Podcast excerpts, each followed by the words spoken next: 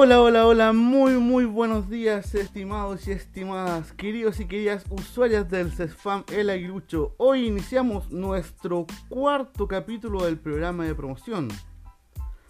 Les habla Juan Holguín, el trabajador social encargado justamente de este programa, y hoy estaremos conversando sobre alimentación saludable en tiempos de pandemia. Este programa lo queremos dedicar con mucho cariño a nuestro compañero de trabajo, don Ramón Gatica, que recientemente ha tenido la pérdida de un familiar obviamente muy importante. Les queremos expresar todo nuestro cariño, toda nuestra consideración y este programa con mucho, mucho amor va para usted y su familia, don Ramón. El día de hoy nos encontramos con un querido doctor que llegó hace poquito tiempo al CESFAM El Aguilucho. Se trata del doctor Pablo Cruz. ¿Cómo estás, Pablito?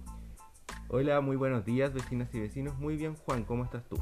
Bien, con muchas ganas de poder conversar sobre, sobre este tema que eh, no es un tema que, si bien no se toque en, en, bajas cantidades, sino que se toca justamente a propósito del tema muchísimo y está bastante en voz. Se trata del tema de la alimentación saludable.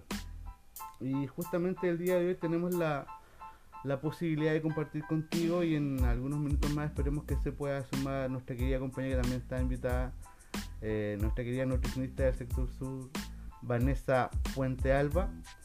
Y mm, un poco comentarte algunos datos eh, respecto al tema de, la alimentación saludable que busca finalmente enfrentar un tema eh, que tiene que ver con una problemática, que tiene que ver con con los hábitos eh, poco saludables o los malos hábitos de la población. Por ejemplo, eh, ¿qué pasa con eh, la ingesta de alimentos ultraprocesados? ¿Qué pasa con el tema de la inactividad física, la vida sedentaria? Todos estos temas van generando efectivamente un impacto en, en, la ciudadanía y obviamente en, en nuestros usuarios. ¿ya? Y a propósito que en, un contexto de pandemia nos encontramos más encima encerrados, entonces la posibilidad de hacer, por ejemplo, actividad física, es decir, un movimiento que genere un gasto de energía, se puede ver dificultado. Entonces, quería al principio de, este programa preguntarte, Pablo, eh, ¿cómo has visto tú la, la, atención de pacientes con algún tipo de situación eh, relacionada justamente con estos malos hábitos alimenticios.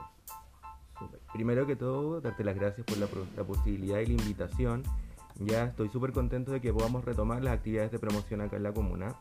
Es un tema que va para rato en realidad. Ya, o sea, la alimentación saludable siempre ha sido nuestro pilar fundamental en todas las atenciones a nivel de comuna, país y el mundo en realidad porque es lo que donde estamos teniendo el mayor déficit. Ya nuestra mayor como falencia es la nutrición.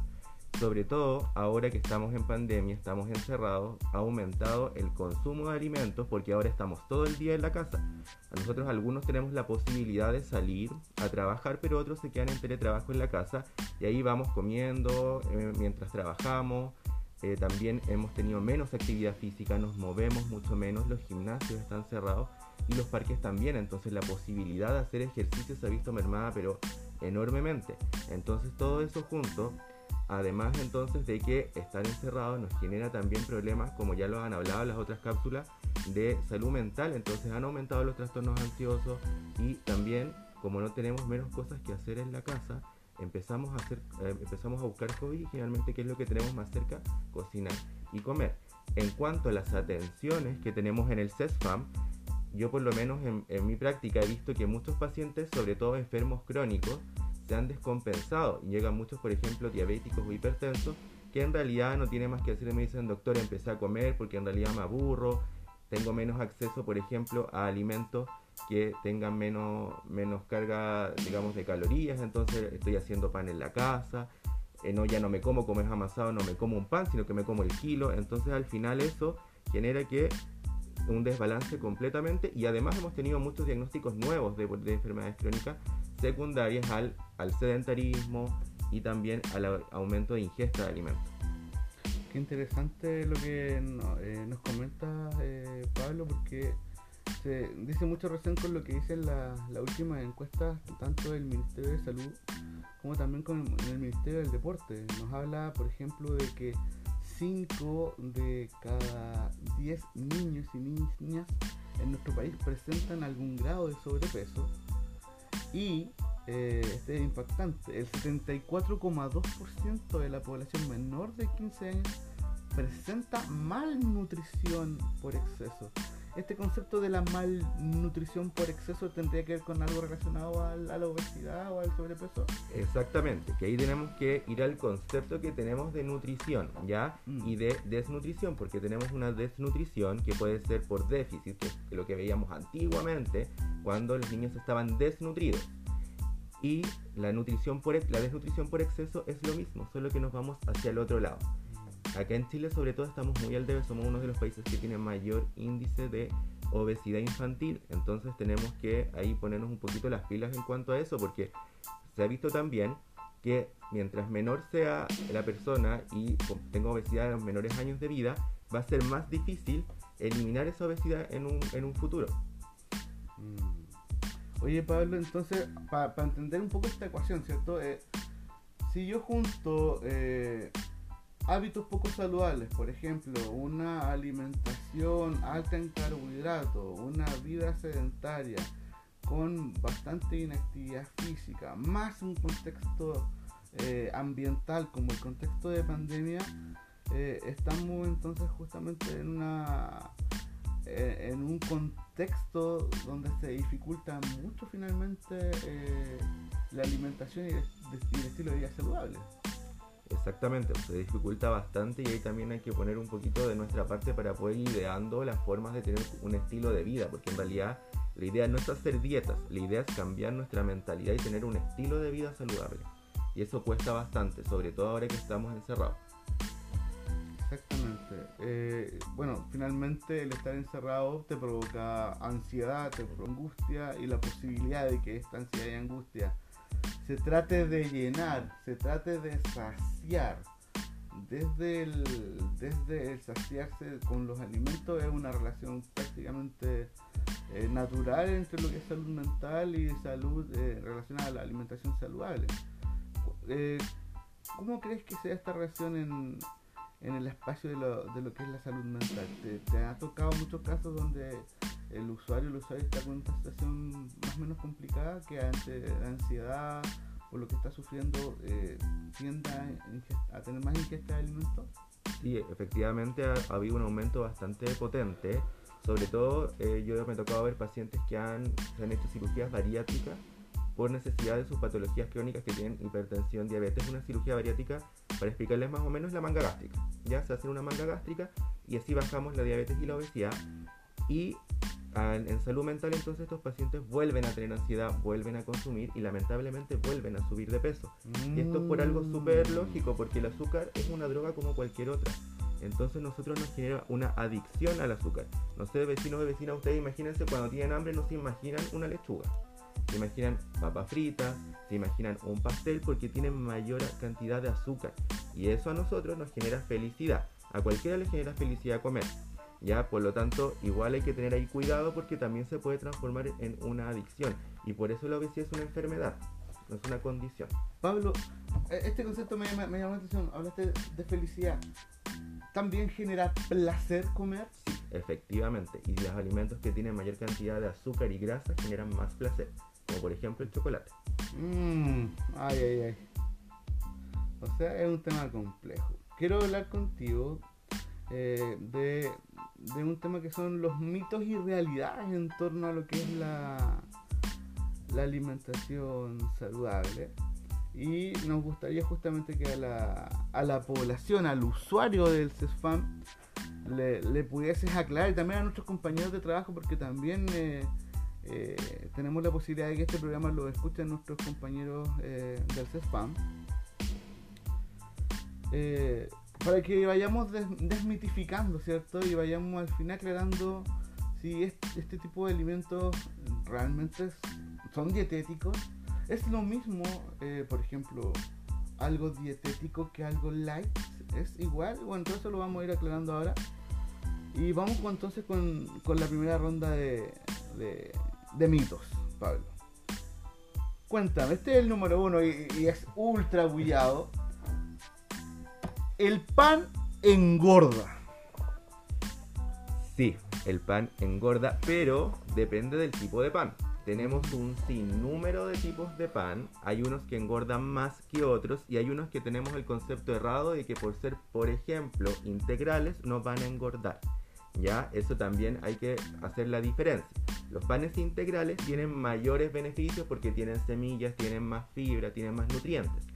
Pero un pan integral engorda, por ejemplo, una yuya integral engorda casi lo mismo que una yuya de pan blanco. ¿Ya? Aporta más nutrientes, tiene más fibra, sí, pero engorda lo mismo. ¿Cuáles son los panes que engordan menos? En este caso, la marraqueta, por ejemplo, o la chabata o el pan italiano son panes que tienen solo harina y agua, tienen menos materia grasa. Este tema de la manteca. Exactamente, efectivamente. La manteca es lo que tiene mayores grasas saturadas y lo que engorda más, es decir, tiene más grasa mala, es decir, grasa saturada. Por lo tanto, sí, el pan engorda, por lo menos hay que disminuir el consumo y tratar de consumir estos panes que tienen solo harina y agua, como el pan pita, la chabata o el pan marraqueta, que son panes que tienen menor cantidad de grasa. Ya.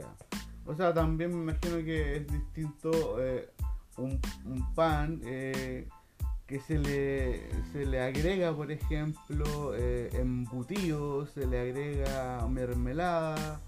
Es totalmente distinto a agregarle, no sé, una, una caja de queso blanco o quesillo. ¿Impacta o no impacta esto? Efectivamente, con lo que comemos el pan también va a impactar. Siempre hay que preferir los alimentos que son más saludables, ¿ya? Preferir siempre las carnes magras, ya el pavo, por ejemplo, hay jamones ahora de pollo, que eso sí los podemos consumir con un poquito más de libertad. Los, que, los, la carne de cerdo tiene mucha grasa, ya Mm. los quesos amarillos también, porque piensen que el queso se hace de toda la grasa que sobra de la leche. Entonces, en realidad, el queso y la mantequilla son altamente nocivos en cuanto a grasas. Mm. No le estoy diciendo que está prohibido, porque nadie, si yo se lo prohíbo a todo el mundo, no me- nadie me va a hacer caso. Pero por lo menos disminuir el consumo, que es lo más importante. Mm, qué interesante. Vámonos con el segundo mito entonces, Pablo. Tomar agua en las comidas engorda. No, no engorda. El agua no tiene ninguna, ninguna caloría. Ya, si son bebidas azucaradas, sí. Y si son bebidas gaseosas, no engordan, pero van a generar mayor distensión abdominal. Lo que no se recomienda, sí, es tomar agua con la comida, porque va a generar que ustedes generen más gases y se hinchen más. Ya, pero no, no, tomar agua no engorda. El agua se puede tomar a libre demanda.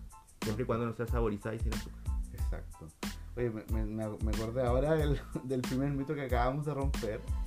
Cuando la frase dice, el pan engorda, en realidad el pan no engorda, el que engorda es No, uno, uno, pero... pero sí, efectivamente ya tenemos mayor claridad de- del mito 1 y del mito 2. Vámonos entonces, eh, doctor Pablo, con el mito número 3. Los alimentos light se pueden comer en forma libre. Lamentablemente no. Ya un alimento light se refiere que es bajo en algo, no es que sea completamente sin calorías o que no tenga ningún tipo de grasa. Entonces tenemos que siempre, cuando somos, tenemos que ser consumidores responsables. Uno cuando va al supermercado tiene que mirar la etiqueta, por algo está ahí la etiqueta. Y ahí tenemos que saber en bajo a qué es, si es en bajo azúcar, en bajo a grasas. Sobre todo las personas diabéticas tienen que fijarse que diga libre de azúcar, que no es lo mismo que diga sin azúcar añadida. Ya, que eso es que el alimento tiene azúcar, pero solo el azúcar de, digamos, de propio del alimento per, per se. Pero no es que sea libre de azúcar. Perfecto. Bueno, aquí, aquí tenemos una, una información muy interesante a propósito de lo que tú mencionas, Pablo. Dice que en Chile las palabras light o diet no están validadas en la normativa chilena. Los términos validados son libres de calorías, entre paréntesis, menor de 5 calorías en 100 gramos o ml, bajo en calorías, es decir, menor a 40 calorías y liviano en calorías que tiene que con menor al 50% del producto original. ¿A qué se refiere a eso del 50% del producto original? que eh, nosotros cuando hablamos de la cantidad de calorías o algo así se hace todo en cuanto a peso, ¿ya? Mm. Entonces ahí hay que tener cuidado porque a veces dice, no sé, 100 calorías por porción y si nos comemos el paquete de lo que estemos comprando entero, vamos a, a comernos más de 100 calorías. Mm. Entonces eso se refiere con 50% del producto original, que un producto sí tiene calorías, pero que la mitad de ese producto tiene menos de tanto o más de tanto. Mm, y, por eso, y por eso siempre te recomienda, se te recomienda, por ejemplo, cuatro cuadraditos de esto equivalen a 120 de esto. Es lo recomendado. A, veces escucho también de porción recomendada. Exactamente. en lo- Que ahí tiene que tener bastante cuidado. Perfecto. Vamos por el mito número 4. Estamos acá en el programa número 4 podcast de promoción de la salud hablando de alimentación saludable con el doctor Pablo Cruz. Pablo, cuéntame, ¿las vitaminas engordan? No, las vitaminas no engordan, pero también tenemos que tener cuidado con el consumo indiscriminado de vitaminas. En la práctica clínica me llegan muchos pacientes solicitándome complejos vitamínicos diciéndome que les van a sentir mejor. Nosotros solo indicamos vitaminas cuando hay un déficit vitamínico, ya porque si no podemos crear efectos adversos. Entonces las vitaminas no engordan, pero siempre tienen que ser con supervisión de un médico o un profesional de la salud que esté capacitado para indicarlas. Perfecto. Pablo, número 5. ¿Las grasas vegetales son más sanas? Depende. Depende qué tipo de grasa y qué tipo de vegetal. Ya ahí quiero hacer hincapié en algo súper importante que es el aceite de coco. Ya, vecino, vecina, el aceite de coco para el pelo, no para consumir ni para la piel. ¿Ya? ¿Por qué? El aceite de coco se ha demostrado que tiene muchas grasas trans. Para irme fuera de los tecnicismos, son grasas malas. ¿Ya? Que son lo mismo que si yo comiera la grasa de un pedazo de carne. ¿Ya? Mm. Mucho influencer, mucho chef utiliza el aceite de coco porque es muy versátil para la cocina. ¿Ya? ¿Por qué? Porque se solidifica más rápido. Por ejemplo, hacemos chocolates o hacemos otro tipo de cosas. Pero eso es súper nocivo, ¿ya? Entonces esa grasa es mala. El aceite de oliva, por ejemplo, es muy bueno para el consumo en cuanto a los otros aceites vegetales, siempre y cuando se consuman crudos. Si nosotros agarramos un litro de aceite de oliva y lo ponemos a la freidora, vamos a generar grasas malas nuevamente. Por lo tanto, tampoco es que consumamos indiscriminadamente. Yo lo que les recomiendo siempre es consumir aceite de oliva porque es rico en omega 3 y eso es una grasa buena, ¿ya? Y que evitemos el consumo de los otros aceites vegetales, de pepita de uva, de maravilla, canola o maíz, que esos aceites igual son aceites que son sanos porque son vegetales cuando son consumidos crudos, pero es mucho mejor consumir el aceite de oliva. Mm, perfecto. Y al parecer, bueno, la tendencia dice que los aceites debieran no ser tan exclusivos de algún tipo de población específica, ¿me entiendes? Debería ser más a un valor tal vez no tan, no tan caro, porque todavía estamos viendo un, aceite de oliva donde los 250 centímetros cúbicos están en 3 mil pesos, versus, claro, el aceite eh, de maravilla que puede estar a, a 2 mil pesos, que es un litro, pero aún así el aceite de maravilla parece ser que pudiese ser bueno, Pablo. Claro, lamentablemente acá en Chile se le da un impuesto al lujo a todos estos alimentos saludables, lo cual no, a mí no me parece, ¿ya? Pero eh, el aceite de maravilla, en cuanto a los aceites vegetales, sí es saludable, pero en menor cantidad que el aceite de oliva, ¿ya? Por lo tanto, hay que tratar de hacer un poquito el esfuerzo. No es necesario que le echemos aceite a todo tampoco, ¿ya? O sea, para las ensaladas hay muchas que tienen aceite. Por ejemplo, si hacemos una ensalada que tiene palta, no es necesario que le echemos aceite. Eh, eso, es la, la palta en rigor tiene aceite. tiene omega 3. La palta es rica en omega 3, tiene, tiene, digamos, colesterol bueno. No hay que consumir de forma indiscriminada porque en realidad también puede ser nocivo tanto aceite, ¿ya? Pero claro, tiene sus aceites propios. Así que eh, es saludable consumirla, que es la porción media palta al día, está súper bien. Perfecto. Vámonos al mito número 6. Ya estamos pronto a encontrarnos ya con nuestra compañera Vanessa Fuente Alba. Estamos a punto ya de poder conectarnos con ella. Mito número 6. Saltarse las comidas te hace adelgazar. ¿Qué le decimos a la gente, Pablo? Ah, sí y no. Ya, ahí hay, hay un tema que yo creo que la verdad nos va a poder ayudar mucho más con el tema de la dietoterapia, ya que es la terapia con estas dietas. Efectivamente, lo más saludable es comer 6 comidas diarias, es decir, sus 4 comidas, desayuno, almuerzo, once y cena, con dos colaciones entre medio. un aproximado de consumir en realidad comida cada 3 horas. ¿Ya?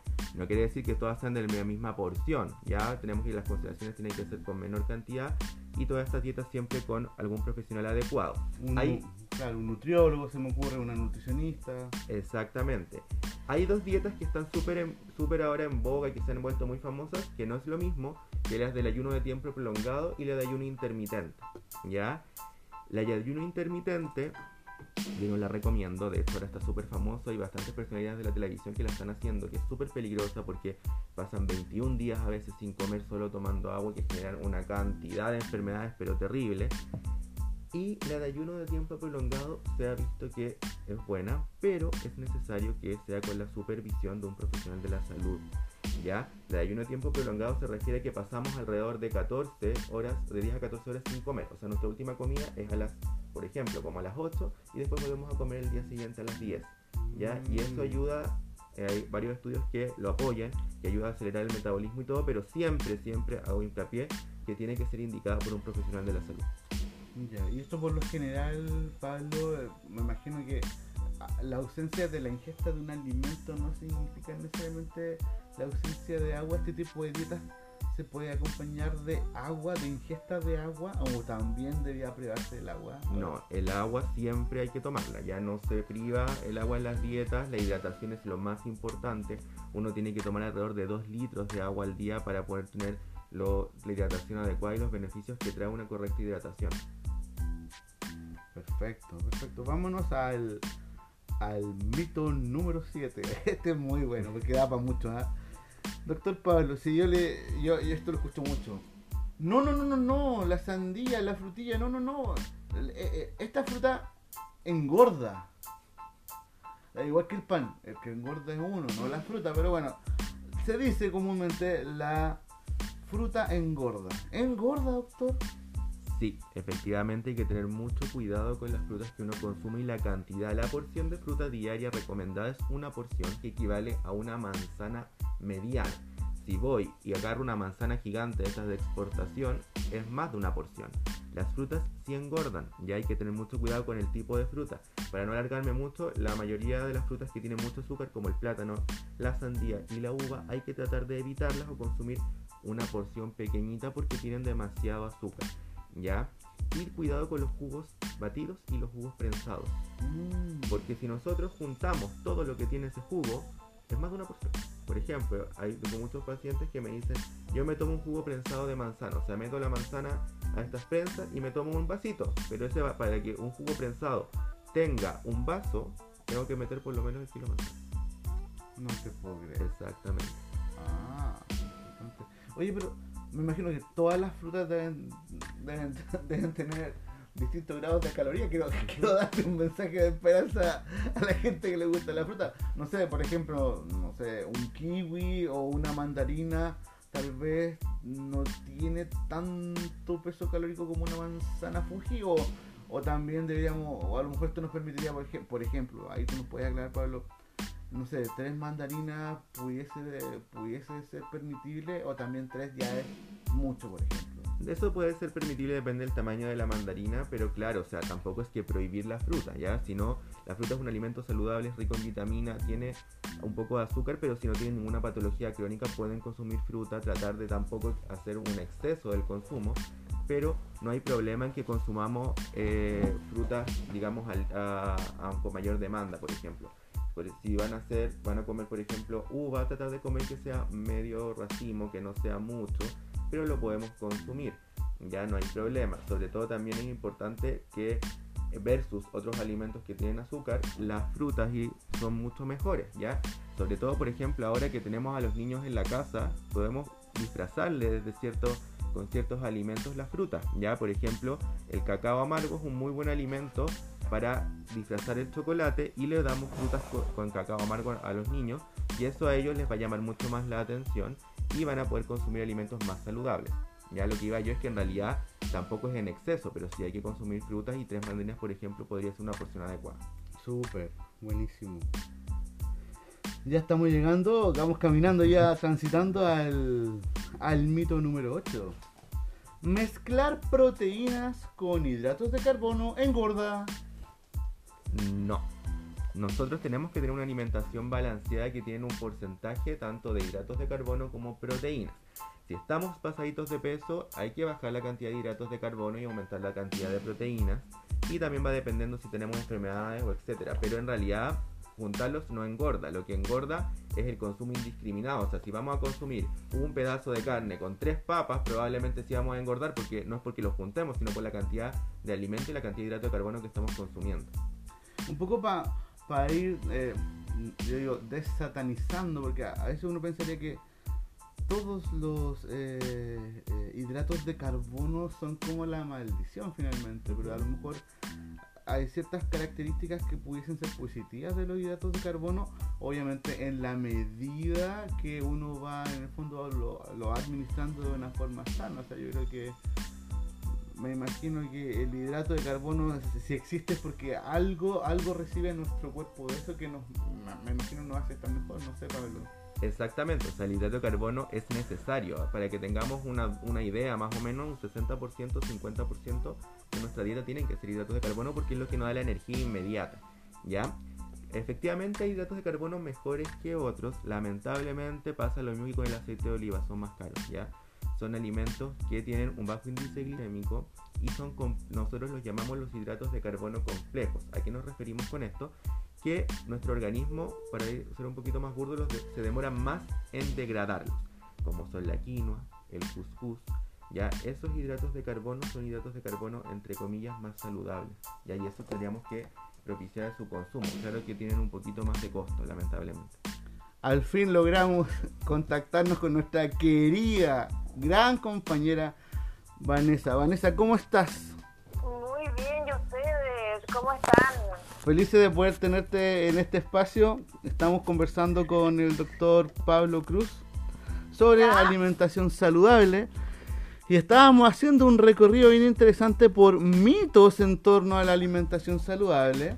Qué bueno que llegaste en el mejor momento porque estábamos justo hablando de eh, los últimos. Te voy a contar de los últimos seis mitos que tenemos. Por ejemplo, que quiero que le compartas a los compañeros de trabajo que también están escuchando el programa y a los usuarios que también van a tener la oportunidad de escucharlo. Este es el siguiente mito, Vane. Acláranos por favor a todos nosotros.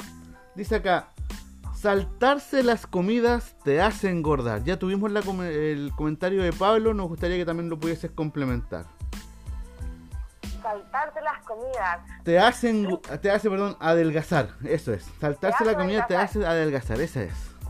Falso, totalmente falso. El dejar de comer no te hace adelgazar porque el organismo se pone en estado de alerta y empieza como a guardar la alimentación que uno va teniendo como reserva. Y el mm. metabolismo baja su intensidad, entonces uno no, quema las calorías o no quema eh, exactamente como digo, las calorías necesarias para el día. Mm, Así que efectivamente es un mito, no hay que hacerlo. Lo mejor es comer menos en volumen, pero más seguido. Perfecto, perfecto. El siguiente mito, que también lo, lo comentaba eh, el doctor Pablo, es la fruta engorda. Claro, el doctor Pablo me decía ciertas frutas pueden tener mucha mayor cantidad de calorías y hacer obviamente más daño, por ejemplo una sandía o una frutilla versus otra. Entonces la, consulta es, eh, Vane, ¿la fruta en general engorda? También es falso, la fruta no engorda. Comiendo las cantidades adecuadas de cada fruta no habría ningún problema. Tal como dice el doctor Cruz, hay algunas que contienen más azúcar que otras, más calorías que otras en base efectivamente del azúcar. Entonces aquí, ¿cuál es la importancia? Es la cantidad, el volumen de la fruta.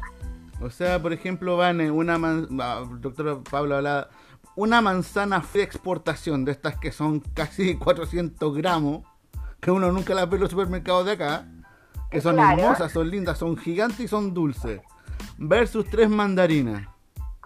¿Qué sería lo más recomendable? Es lo mismo. Porque las tres mandarinas ¿Mm? es una porción de fruta y la manzana, para que sea la misma cantidad, tiene que ser del porte del puño de la misma persona. Mmm, qué interesante. Y le va, a aportar la misma cantidad de azúcar, que aproximadamente son 15 gramos, y la cantidad de calorías aproximadamente son 65. Wow, ya. Entonces, por ejemplo, en esta misma relación, medio plátano es lo mismo que una naranja. Mm, interesante. Por eso, como bien te decía, lo importante aquí no es la fruta en sí, sino que la cantidad de fruta que uno se come. Si uno se va a comer el saco de naranja, obviamente va a engordar. Mm, perfecto. Pues si come una del porto del, del puño de uno, no, no habría problema. Súper. Mito número 8. Nos encontramos acá en nuestro cuarto episodio del podcast del programa de promoción de la salud. Nos encontramos con el doctor Pablo Cruz y nuestra querida nutricionista Vanessa Fuentealba, Fuentealba hablando de alimentación saludable. Número 8. Mezclar proteínas con hidratos de carbono engorda. Falso también. Y vuelvo a la misma relación. Aquí lo importante es la cantidad. El plato se debe dividir en proteínas, en carbohidratos, en verduras y frutas. Entonces uno debe consumir de todo en la cantidad adecuada según estado nutricional, según actividad física. Porque si bien vemos un deportista, por ejemplo, se come un plato de fideos antes de un partido o antes de realizar la actividad física misma, porque te da la energía. Perfecto. Entonces lo importante es la cantidad según el estado nutricional y lo que quiera o lo que necesite cada persona. Perfecto. Y ahora vamos a los últimos dos mitos. Para cerrar el programa, vamos a ir compartiendo la visión del doctor y la visión de eh, la Vani, nuestra nutricionista. Perfecto. Eh, ya tienen que hacer cachipunque en parte. Ah, ya vamos a ver. Número 9. Comer carbohidratos y frutas en la noche engorda. ¿Quién parte? Que parte la mano porque yo ya he hablado mucho. Ok, Vani. Ah, Te la repito. Comer carbohidratos y frutas en la noche engorda. Tiene mitad y mitad. Porque va a depender, como bien lo decía, de la persona. Si una persona realiza actividad física, tiene un estado nutricional normal, no necesita bajar de peso, comiendo una, una porción adecuada de carbohidratos y en la noche no habría problema. Ahora, si la persona quiere bajar de peso, está con un régimen o su, su idea es otra, lo ideal es restringirlo. ¿Por qué? Porque se aporta más azúcar. Y eso en la noche en general la gente no hace actividad física para quemar este azúcar. Entonces se retiene. Y ese azúcar se puede convertir mucho más rápido en grasa. Perfecto. Pablo, ¿Qué opina el doctor? ¿Qué dice nuestro doctor? Efectivamente, lo que dice Avane es correcto. O sea, no es que engorde comer en la noche, sino más bien va a depender, como decía muy bien ella, si tenemos, ac- si generamos actividad física, si queremos bajar de peso, si tenemos alguna patología crónica. Entonces eso va a depender mucho de lo que necesitemos, pero eh, de por sí no va a engordar, ya, sino más bien va a depender de lo que nosotros realicemos. Fantástico. Último mito de la jornada. El vino es una excelente fuente de antioxidantes. Ya, ya, entonces. mi- Aquí nos ponen que en aprieto. ¿no? Exactamente. Hay varios estudios, mu- mu- hay mucha controversia respecto al tema ya. eh, en cuanto Sí. a lo- la efectividad que tiene como antioxidante el vino, ¿ya? En lo personal, en mi práctica clínica, yo no lo recomiendo, ¿ya? Por un tema de que el vino tiene también, genera más migraña, ¿ya? Genera eh, que se propicien los síntomas de reflujo gastroesofágico y también propicia que no queramos solamente la copita. Vamos a querer un primer día una copita, otro día dos copas y así. Entonces, yo en lo personal, mi visión, de acuerdo a lo que yo he leído, no lo recomiendo, pero también sé que hay muchos estudios que también lo aseguran. Entonces, al final va a haber un poquito de, de criterio de cada uno si lo va a utilizar o no. Vane, ¿qué nos dices tú? ¿Qué piensas tú? Total, totalmente de acuerdo, totalmente de acuerdo. Hay estudios que demuestran que si tiene un antioxidante, ahora una persona que tiene hipertensión, colesterol alto, no puede consumir vino porque le va a subir la presión. Este vino es a base de uva, tiene azúcar, el alcohol es solo azúcar, son calorías vacías principalmente. Entonces tampoco es recomendable la copita de vino. Ahora, si me dicen personalmente una, una copita esporádicamente, no habría problema. Pero como aconsejar todos los días una copa de vino, no. Perfecto. Oye, de todas Hay, formas... hay otros alimentos que son mejores y más antioxidantes que el vino. Mm, Por supuesto. Oye, no, no quiero dejar, Pablo, de preguntarle las primeras dos a la Vane, porque de verdad las primeras dos del mito eran muy buenas. Y dije, no, no, ¿cómo, ¿cómo vamos a terminar el programa sin haberle alcanzado a preguntar a la Vane los primeros dos mitos? Porque yo creo que eso, eso también va, nos van a desmitificar muchísimo. Te los vamos a preguntar, Vane, antes de llegar a terminar el programa. Mito número uno, para los que no alcanzaban a escuchar el primero. ¿El pan engorda, Vane? El pan engorda falso. Falso, falso. El pan no engorda, como bien lo vuelvo a decir, dependiendo de la cantidad que uno consuma y del estado nutricional de la persona. Si yo me voy a comer dos panes al desayuno, lógicamente voy a tener un consumo mucho más de calorías. Pero si me- mi estado nutricional lo permite, no es problema. El tema es, ¿qué pan elegir o qué pan tiene más calorías? Hay más. Por ejemplo, el pan ayuya tiene manteca, tiene más sal, por ende, medio pan ayuya engorda más que medio pan marraqueta. Es preferible la marraqueta. Entonces va a depender de la cantidad y del pan, pero el pan en sí no engorda. Claro, y en la cultura chilena, donde finalmente uno, uno no va a la panadería o al mini market a comprar el pan, pues uno compra el pan y compra el embutido y ahí tenemos una, una mezcla más, más, más ruda, creo yo, ¿no, Vane? Sí, sí, pues la gente en general come el pan con mantequilla, el pan con paté, y eso hay que evitarlo. Es mucho mejor comerse el pan con culito, por ejemplo, con queso blanco, puede ser con mermelada, es mucho más sano. Súper, buenísimo. Y el último mito, para que te podamos escuchar y los compañeros de trabajo y los usuarios también. Tomar agua en las comidas engorda. No, por ningún motivo. Por ningún, ningún motivo el agua en las comidas engorda. El tema es que el agua en las comidas genera más saciedad. Y eh, hace que, por ejemplo, si uno come carbohidrato o come pan y lo mezcla con el agüita, este se infla en la guatita. Entonces uno queda más como hinchado, queda más eh, con un volumen de la guatita más elevado, pero en sí no engorda. Ya, Bueno, y, y también comentábamos con el doctor Pablo Vane que también desde la cultura de, de nosotros como chilenos acostumbramos a que el líquido eh, el líquido es con azúcar, pues. Entonces está la bebidita, está el juguito. Exactamente, si me preguntan agua, agua misma no, pero efectivamente el chileno en general consume con bebida, no con agua. Exactamente. Y finalmente para terminar, dígame, bueno. O también es la costumbre de eh, con jugos naturales y después siguen comiendo la fruta de postre. Claro. Y eso debería ser reemplazado o el jugo de fruta o la fruta de postre, porque si no estamos aumentando las porciones. Ya, perfecto. Y solo esto para, para los dos, para que nos, nos puedan complementar y comenzar a despedirnos del programa. Chicos, doctor y Vane, las bebidas cero. Las bebidas cero, no las light, las bebidas cero, ¿tienen azúcar? No, no tienen. Tienen otros edulcorantes o endulzantes que generan ese sabor más dulce, pero azúcar, sacarosa, probablemente tal, no traen. Ya. ¿Sería menos dañina que una light o una bebida normal?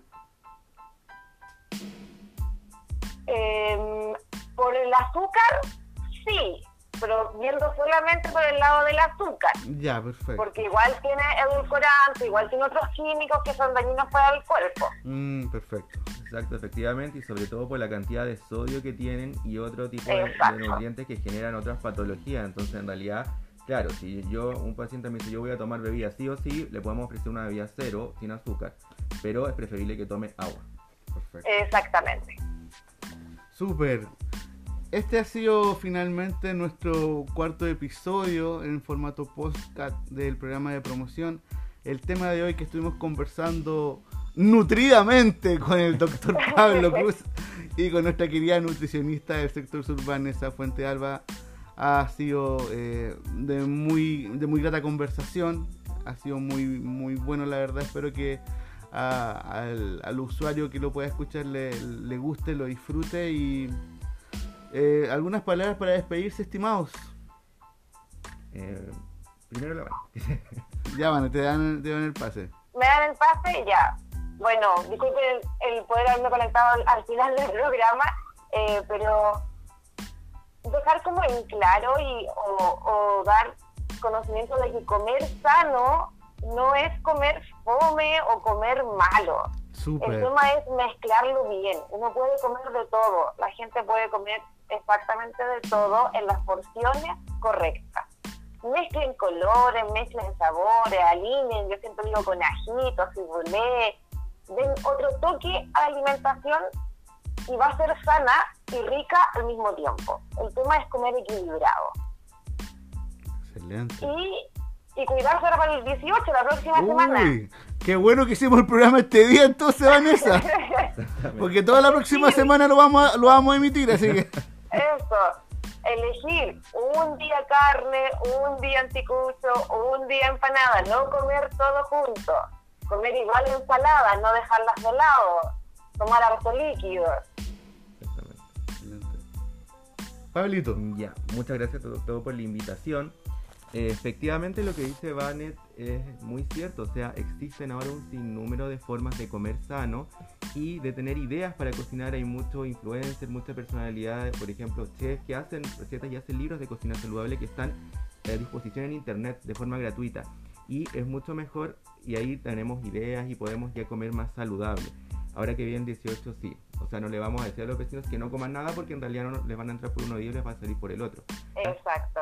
Pero la idea es que, claro, o sea, si no nos vamos a comer, nos vamos a comer una empanada de horno, ¿por qué no mejor nos comemos la mitad? ¿Ya? Y así igual comemos la empanada, pero con menor y le agregamos más ensalada, por ejemplo. Y no todo de una, porque si nos comemos el mismo día la empanada, el anticucho y el mote con huesillo de postre, ya tenemos todas las calorías del mes casi. Entonces, eso es la realidad. Y por ejemplo, si vamos a comer un choripán, si le vamos a echar mayonesa, que sea una mayonesa, por ejemplo, hecha con quesillo. Hay mayonesas que se pueden hacer con quesillo y aceite. Y mejoramos así la, cantidad de, grasa y de, cosas nocivas que trae el alimento. ¿Ya? O, por ejemplo, eh, preferir más verduras. A lo mejor si vamos a hacer un asado, poner verduras a la parrilla, ya que también son ricas y mejoramos también y disminuimos el consumo de cosas que tengan grasa. Perfecto, súper.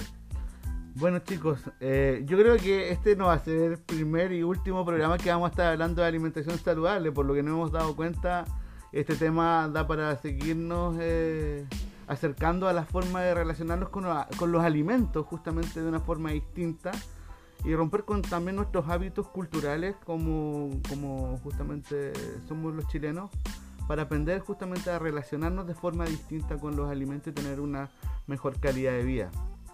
Chicos, les mando un saludo gigante. Gracias, doctor Pablo. Gracias a nuestra querida nutricionista Vanessa Fuente Alba. Esto ha sido el podcast de promoción número 4. Nos veremos entonces la, en dos semanas más nos veremos con un nuevo tema. Seguramente tan entretenido como este. O esperemos que sea tan entretenido como este. Les mando un abrazo chicos. Nos veremos en otra oportunidad porque de seguro que nos vamos a volver a ver. ¿ah? Ni un problema. Ok, nos vemos, cuídense. Nos chao, chao. Vemos, cuídense, chao, chao.